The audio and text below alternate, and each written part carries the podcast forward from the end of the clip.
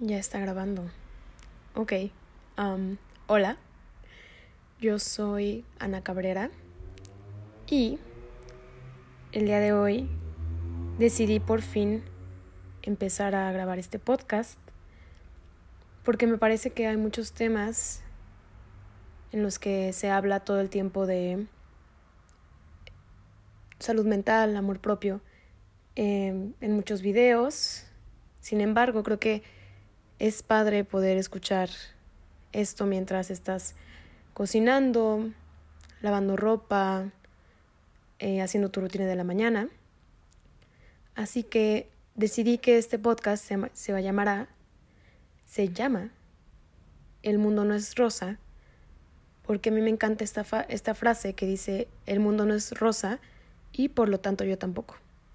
Entonces, hoy tenemos toronja con granola y miel junto con un café con leche básicamente.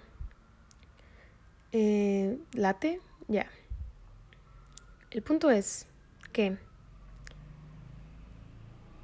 decidí que uno de los primeros episodios será el amor propio también duele, porque siento que hemos llegado a un punto en el que se romantiza mucho este término. Sí, está padre tratarse bien a uno mismo, entenderse, sanar heridas, pero creo que es un proceso hasta cierto punto violento, porque el sanar heridas no es simplemente hacer como que no están y seguir con tu vida, seguir tratando de encontrar esa felicidad que antes tenías, con todas esas heridas abiertas. Para tú sanar una herida tienes que tocarla, tienes que conocer la herida, tienes que saber de dónde viene y lo que te provoca. Y eso es muy incómodo, sanar es muy incómodo. Justo hace un año eh, recordaba que yo estaba pasando por uno de los momentos más difíciles de mi vida, todo el 2000 21 fue muy incómodo para mí, pero no de una manera en la que me gustaría. No fue un año, fue un año, más bien fue un año en el que crecí demasiado, pero sí siento que crecí muy rápido y a veces igual romantizamos el hecho de que nos llegan tantos madrazos al mismo tiempo que te hacen crecer y es como, ok, pues todo lo que te ayuda a crecer también te va a doler y está bien. Y sí, lo entiendo, pero creo que se dice muy fácil. Yo el año pasado perdí muchas amistades de golpe y por un momento empecé a culpar a toda esa gente, empecé a señalar a esa gente, ¿no? Porque yo decía, es que yo soy una muy buena amiga, yo soy una muy buena persona, no entiendo por qué recibo tanto odio.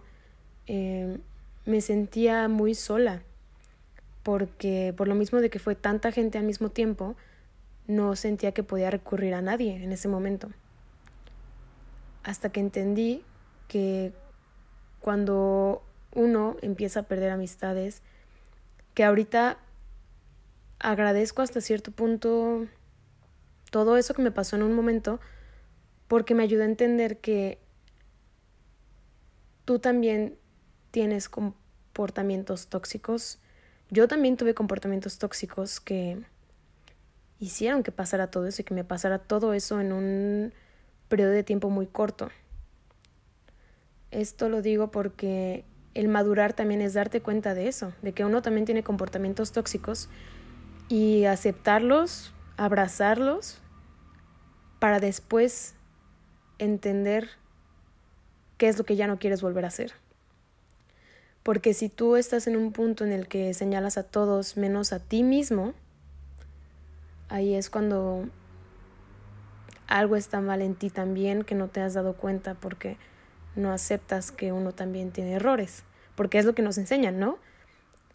Eh, uno no puede equivocarse y si te equivocas te estancas. Uno no puede cometer errores. Uno no puede equivocarse más de una sola vez porque todo tiene que ser perfecto y todo tiene que estar en orden en tu vida, cuando realmente nadie tiene nada en orden. Eso es una mentira, eso es pura apariencia. Y entra un poco en la toxicidad que nos, nos enseñan las redes sociales, ¿no? Que nos creemos. Y por eso nos sentimos tan mal cuando uno se equivoca porque creemos que todo el mundo tiene sus cosas en orden cuando realmente no es así. Pero sí creo que lo que pude aprender el año pasado es que el amor propio duele porque te obligan a abrazar esas heridas que tú no querías tocar. Y sí, obviamente en algún punto tuve mucho rencor con toda esa gente. Eh, yo no podía escuchar el nombre de esas personas porque me ponía de malas, me, molestaba escuchar de ellas o verlas. Eh, claramente borré todas esas personas de mis redes sociales, no quería saber nada de ellas. Hasta que en un punto me pregunté, ¿por qué me incomoda tanto saber de esas personas? ¿Por qué me molesta tanto saber de esas personas? Y es porque me habían hecho daño. Pero al mismo tiempo yo también les hice daño. Entonces el punto es que cuando tú empiezas a crecer para otro lado, ya no las ves con odio. Siento que ya no las ves con rencor. Sí, puede que te incomode un poco escuchar sus nombres, pero es algo más allá. Tienes que entender que si realmente tú no tuviste comportamientos tóxicos, entonces no te debería de incomodar verlas o oír de ellas. Hasta que tú creces para otro lado y aceptas, ok, la, la regué, me equivoqué en ta, ta, ta, tú también te equivocaste en ta, ta, ta. Pero como yo ya acepté esa herida, yo ya acepté ese error, yo ya acepté que me equivoqué, entonces puedo abrazar de cierto modo esa etapa y ver que yo ya no pertenezco a esa etapa. La acepto, acepto que estuve ahí, pero tienes que estar en un lugar más arriba para entender de dónde vienes y aceptarlo como lo que es, como que eres más que tus errores, los cometiste, pero hasta que entiendes que los, o sea, hasta que abrazas esos errores, que es donde duele, donde te incomoda, entonces puedes seguir avanzando. Hasta que yo acepté que yo también fui parte del problema, creo que fue donde pude avanzar. Yo creo que es lo que incomoda, darse cuenta que uno también es parte del problema, no solamente señalar, señalar al otro, porque hay una frase de Shakira que me encanta, que me encanta, es una canción, no me acuerdo de cuál, pero dice más o menos, en una conversación de dos, primero hay que hablar con uno mismo. Para tener una conversación con alguien más, primero hay que hablar con uno mismo. Em, después de esto, ya me di cuenta que, que yo también la regué abracé la herida, abracé el error y lo solté.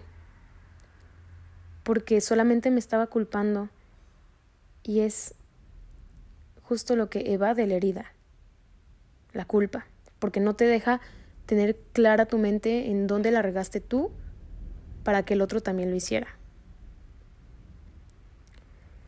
Siento que sí es muy importante abrazar nuestras heridas para después sanarlas aunque nos incomode, aunque nos duela.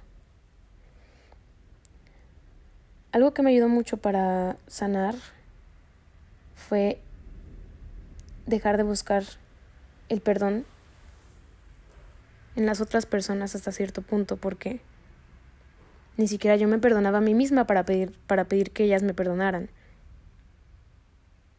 Hasta que abracé la herida y entendí que yo fui esa persona en el pasado la abrazo, abrazo a mi Anita del año pasado, a esa persona que no entendía lo que le pasaba y solamente respondía con más toxicidad porque creía que era lo que tenía que hacer, porque se sentía como competencia, ¿no? Hasta cierto punto cuando tú te alejas de alguien que te hizo daño, pero tú también le hiciste daño.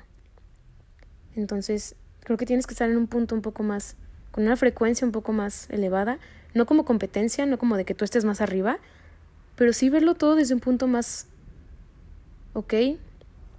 Más humano, yo creo, más humano. Y creo que también algo que me ayudó mucho fue entender, ok, ya pasé por esta etapa, no quiero volver a pasar por esta etapa y yo sé que no lo voy a o sea, no sé como tal porque no lo tengo seguro, pero si llego a pasar por esa misma etapa, la voy a manejar de manera distinta porque yo ya no soy esa persona. Crecí. Y también algo que me ayudó mucho a crecer es cuáles son los valores que realmente acepto cuáles finjo aceptar. Una técnica que les puedo dar es hacer una lista con un código ético por María, código ético por Juan. No por los demás, no porque te dicen las redes sociales que tienes que, que, en qué creer, en qué formarte, que es amor propio, no. ¿Cuál es tu código ético para llevar una relación sana? Los míos son, uno de ellos es, por ejemplo, libertad de uno mismo es respetar la libertad del otro. Y creo que es justo esto de la libertad de ser humano, la libertad de equivocarse y aceptarlo. Es muy fácil inmovilizarse con la culpa, ¿no? Con, con todo este tema de ya no puedo cambiar lo que hice, piensan esto de mí, no voy a volver a tener amigos, no voy a volver a tener amigas. Pero es esa culpa nada más te inmoviliza del problema y te hace estancarte en esa etapa. Si tú tuviste alguna etapa en la que perdiste a alguien, en la que tú te equivocaste y el otro también se equivocó, hay que entender que nada de lo humano me es ajeno. Así como la otra persona me hizo daño, puede que yo también. Y eso es incómodo, aceptar que uno también puede ser humano, literalmente. Pero sí creo que algo muy importante del amor propio es saber que incomoda. Aceptar errores es la parte fundamental de aceptarse a uno mismo. Sobre todo aceptarlo sin juicio, porque lo único que sana es el amor, y el amor solo sana si carece de juicio.